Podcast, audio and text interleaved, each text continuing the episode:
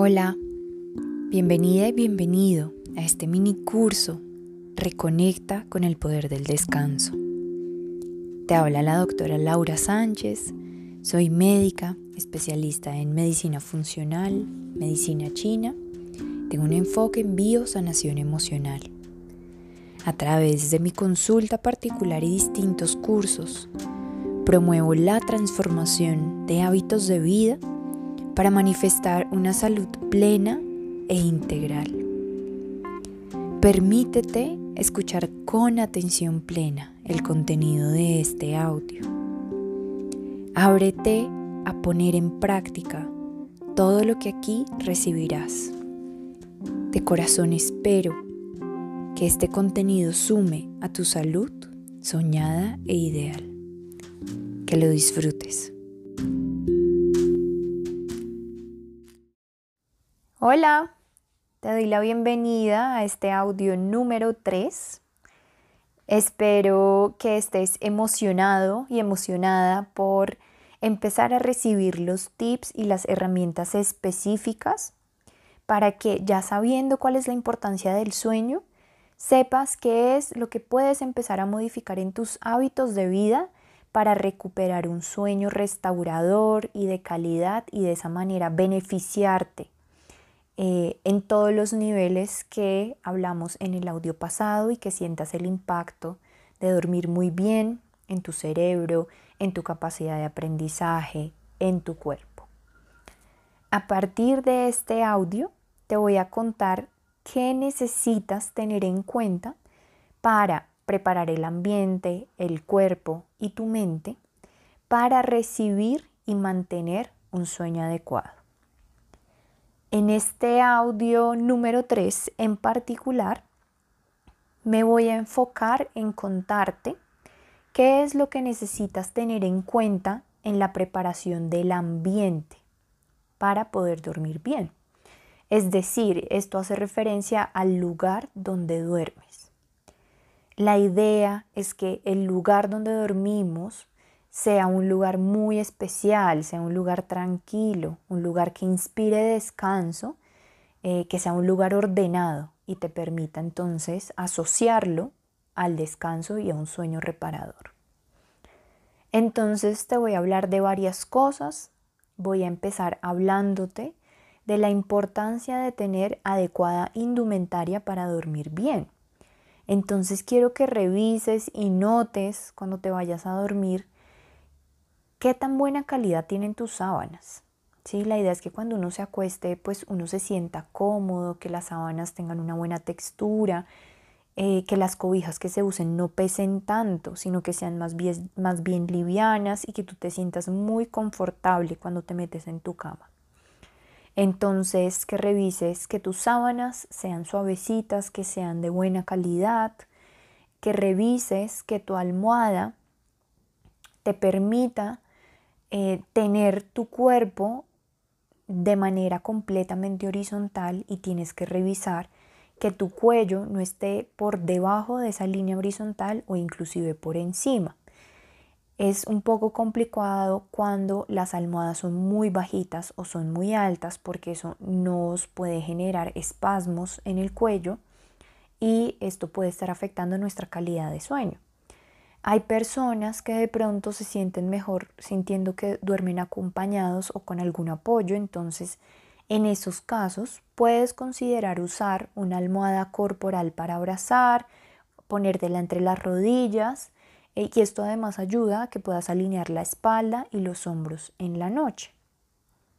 También obviamente eh, pues que el colchón sea de buena calidad, eh, los colchones tan blanditos no son una buena idea y, los que son tan duros tampoco, pero es mejor que el colchón sea un poco más duro que blando.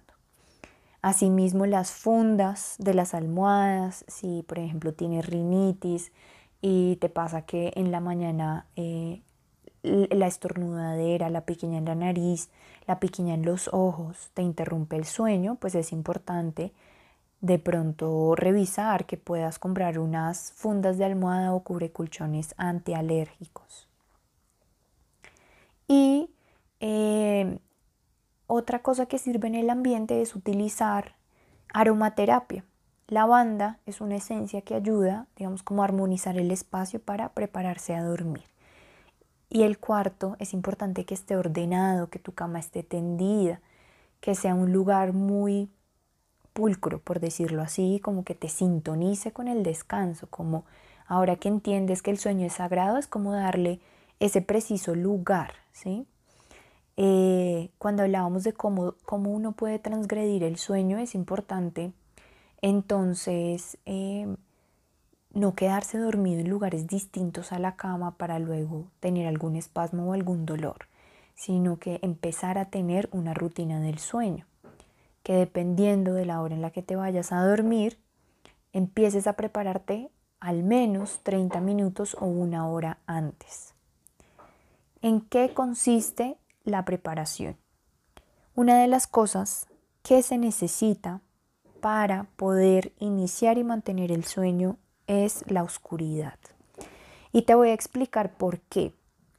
Resulta que el ritmo circadiano está controlado por un centro en el cerebro que se llama el núcleo supraquiasmático. Digamos que no quiero ahondar en, en nombres complejos, pero básicamente este es el reloj de 24 horas. De esa manera sabemos en qué momento nos despertamos y en qué momento nos vamos a dormir. Resulta que cuando es de día y entra la luz a través de nuestros ojos y llega a la retina, que es la parte más posterior del ojo, esa luz le va a comunicar a ese núcleo supraquiasmático que es de día, ¿sí? Y entonces lo que va a suceder es que se va a dar el freno en la producción de la melatonina. Y entonces de esa manera es que el cuerpo sabe y el cerebro sabe que es el momento de estar despierto, porque está teniendo el estímulo de luz a través de los ojos. A medida que anochece, entonces como la intensidad de la luz va bajando, a través de nuestros ojos va a empezar a haber ausencia de luz. Y es el estímulo de oscuridad el que va a avisarle nuevamente al núcleo y va a hacer que se produzca melatonina. Se empieza a producir la melatonina y esto es lo que nos va a permitir sentir sueño. Entonces, de acuerdo a esto que te explico de cómo funciona el cuerpo, nosotros necesitamos oscuridad para que se libere la hormona del sueño, que es la melatonina. Imagínate que se ha visto que, por ejemplo, las luces azules, que es la luz artificial que todos tenemos en casa seguramente, o inclusive la luz que está en la pantalla de los celulares, los computadores, iPads, eh, televisores, retrasa la liberación de melatonina, disminuye en un 50% su producción y disminuye el tiempo en el que se inicia el sueño, lo retrasa en tres horas. Entonces tener oscuridad es importante, es necesario. Si tú no tienes el estímulo de la oscuridad, le estás diciendo a tu cerebro que aún es de día y que por lo tanto aún no hay que dormir. Entonces cuando te hablo de la preparación del sueño, por lo menos una hora antes de la hora de ya quedarse dormido, es decir, si yo digo ya me voy a meter en la cama para quedarme dormido a las diez y media de la noche, Quiere decir que esto lo tengo que empezar a hacer más o menos a las 9 y media, 9 y 45. Y es que básicamente es, hay que empezar a entrar en modo oscuridad. Entonces hay que empezar a disminuir la intensidad de la luz que se tiene en la habitación. Si se tiene estos switches que tienen regulador de intensidad, pues empezar a bajar la intensidad de la luz, otra opción es simplemente iluminar el cuarto con una lámpara de luz de lectura o con estas lámparas que también tienen regulador de la intensidad de la luz o, por qué no, con una vela. ¿sí? Una vela te da justo la luz necesaria que necesitas para no tropezarte, pero te mantiene en la oscuridad. Que también empieces a bajar las persianas.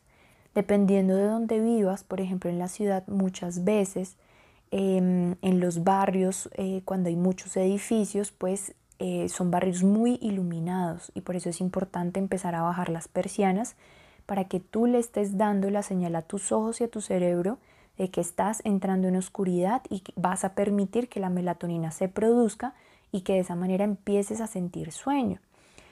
En ese sentido, hay que bajarle la luz artificial también a todos los dispositivos electrónicos. Entonces hay que bajarle el brillo al televisor, usar el modo nocturno en el celular, en el iPad, en las tablets.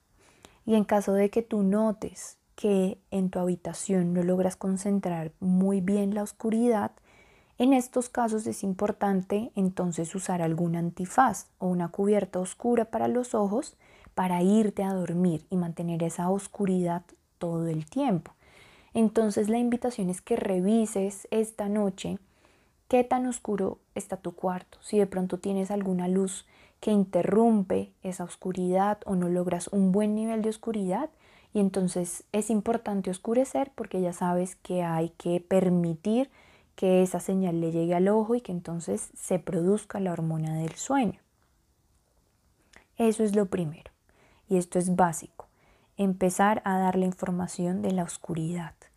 Y esto, digamos que cuando uno lo, lo ve en la naturaleza, tiene todo el sentido, ¿sí? Y es muy importante empezar a honrar esos ritmos que también hay afuera. Uno inclusive ve a los animales, a las gallinas, que una vez empieza a atardecer, ellas de una vez se acuestan a dormir y apenas sale el sol se despiertan. Y así deberíamos ser también nosotros, porque precisamente el ritmo circadiano viene determinado por los ciclos de luz y oscuridad.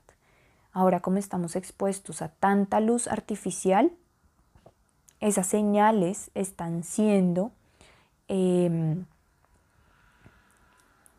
camufladas y confundidas. Bien, lo segundo que debes revisar es que debes reducir los ruidos molestos en el espacio en el que estás. Entonces asegurarte de que cierres las ventanas. Si por algún motivo en tu casa hay mucho ruido, considera usar tapones para los oídos, porque esto puede ser algo que te va a interrumpir el sueño. Entonces si tienes algún aparato con mucho ruido, relojes, pues hay que retirarlos y sacarlos del cuarto. Lo tercero y súper importante es que la habitación debe tener una temperatura adecuada. Esta temperatura en particular es fría. Se ha visto que la temperatura para iniciar el sueño es de más o menos 18 grados centígrados. Y precisamente es importante porque es el trigger para poder quedarse dormido. Es mucho más fácil dormir en una temperatura fría que en una temperatura caliente. Entonces ahí es cuando hay que revisar si uno de pronto se acuesta a dormir demasiado abrigado, se pone pijamas muy em, peludas o térmicas. Eh, y luego las sábanas también son térmicas y luego en la noche estás interrumpiendo tu sueño porque te está dando mucho calor. Entonces, si se tiene aire acondicionado, si se tiene la manera de regular la temperatura del cuarto, la idea es que sea fría, ¿sí? uno durante el día puede abrir un poco la ventana para que se ventile la temperatura de ese cuarto, pero asegurarse de que es fría cuando se inicia el sueño. Y en ese sentido, si duermes con alguna manta eléctrica o eh, cobijas térmicas, pues que revises cómo te iría si no las usaras y notes si eso mejora tu calidad del sueño. En último lugar, es muy importante evitar dormir cerca de campos electromagnéticos. La idea es que intentes tener tu cabeza un mínimo de dos metros y medio de distancia de estos campos electromagnéticos, entonces eh, que no duermas con tu celular justo al lado en tu mesita de noche o sobre la cama al lado de tu almohada, eh, ni el computador ni el iPad, sino que ojalá lo puedas dejar fuera del cuarto, si no, que lo pongas en el mueble más lejano que esté de tu cama. Eh, pero que evites estar cerca a estos campos electromagnéticos cuando estás durmiendo. Para recapitular, tres cosas importantes y necesarias que te van a ayudar a sentir sueño, a iniciar el sueño. Uno, empezar a tener oscuridad. Entonces empezar a apagar todas las luces de la casa, una hora antes de irse a dormir, bajar la intensidad de la luz del cuarto, de las pantallas, de los televisores. Ojalá si se puede eh, a la luz de una vela o si no a la luz de una eh, lámpara en la que se pueda regular la intensidad. Dos, que el ambiente en el que te acuestas a dormir sea frío que sea cómodo y eh, que no estés expuesto a ruidos que te puedan levantar más adelante. Para cerrar este audio, quiero mencionarte un tema importante y es em, entender que la hora a la que nosotros nos vamos a dormir viene determinada por nuestro cronotipo. Entonces nosotros podemos tener un cronotipo que sea mañanero o sea nocturno y eso hay que honrarlo. Eh, ese cronotipo viene determinado genéticamente, simplemente hay que observar. Y la pregunta a hacerse es si uno no estuviera eh, en la ciudad, sino que por ejemplo se fuera al campo, eh, a una finca donde simplemente está bajo la luz de las estrellas en oscuridad absoluta, probablemente a qué horas a uno le daría sueño y a qué hora se despertaría. Si no tuviera ninguna otra influencia externa, entonces es, seguramente ibas a encontrar la respuesta de si más bien te acuestas temprano y te levantas em, temprano también en la mañana, madrugado, o si te sueles acostar tarde y te levantas tarde y de esa manera eres más una persona nocturna. De acuerdo a eso que tú notes, entonces que establezcas tu horario de sueño. Usualmente el horario para irse a dormir es más o menos a las diez y media. 10 y media, 11 en ese sentido, pues hay que empezar a listarse a, dormir, para dormir a las, como te decía, 9 y 45, 9 y media.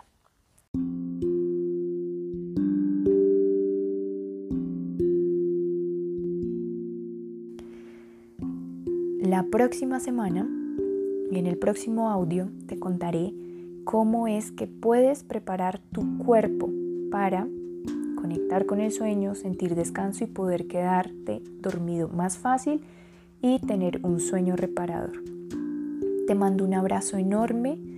Me alegra mucho que estos audios te estén sirviendo, que te den claridad, que esta nueva información eh, te guste em, y deseo que tengas un día muy especial. Nos volveremos a encontrar en el siguiente audio.